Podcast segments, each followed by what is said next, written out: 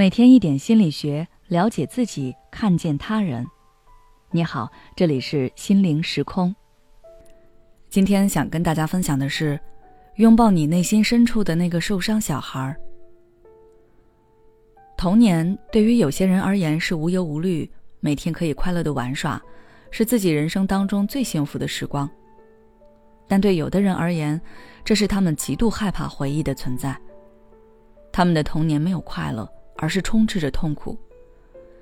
比如我的一个朋友小 A，他感觉从有记忆开始就没有体验到父母对自己的关爱。他的父母重男轻女，他们把所有的时间、爱、温情都给了弟弟，自己在他们眼里仿佛是透明的，甚至工作后存了一些钱，还要被要求拿来给弟弟结婚用。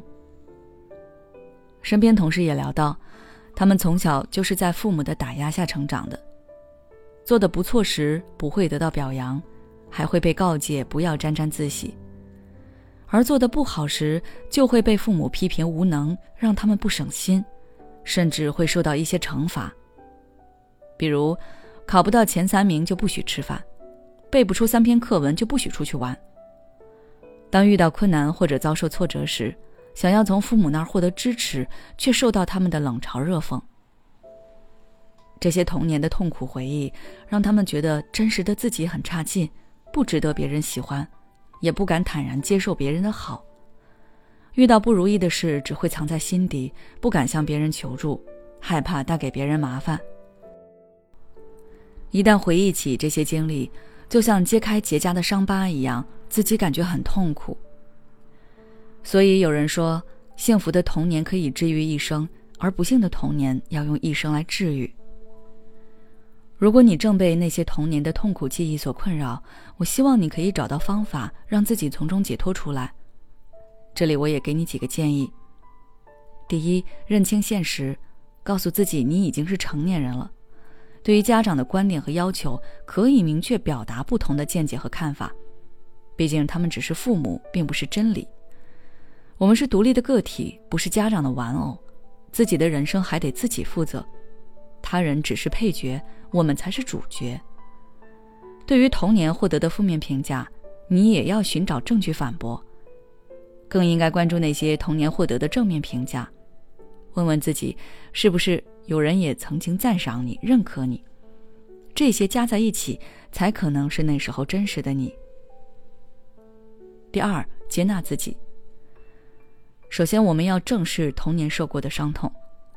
很多人一直在回避童年时受到的伤害，因为承认伤害本身就让人痛苦，这需要勇气。但只有将这些痛苦记忆袒露在阳光下，我们才可能疗愈自己。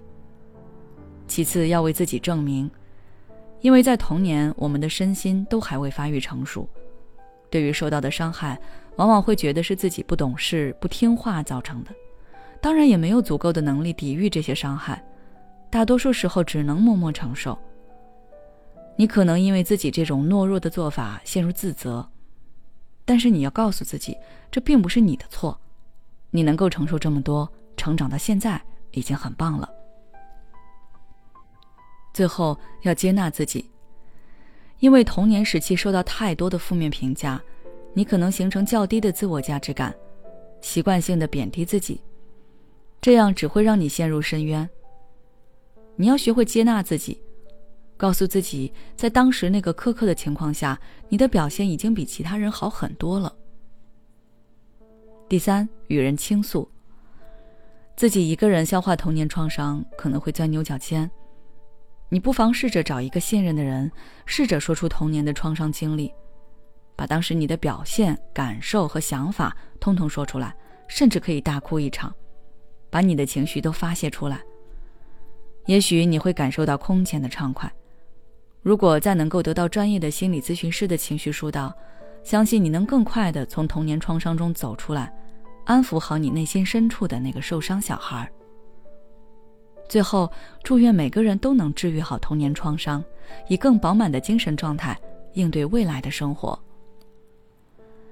如果你还想了解更多相关内容，可以关注我们的微信公众号“心灵时空”，后台回复关键词“原生家庭”就可以了。也许此刻的你正感到迷茫，不知道接下来的事业方向该怎么走。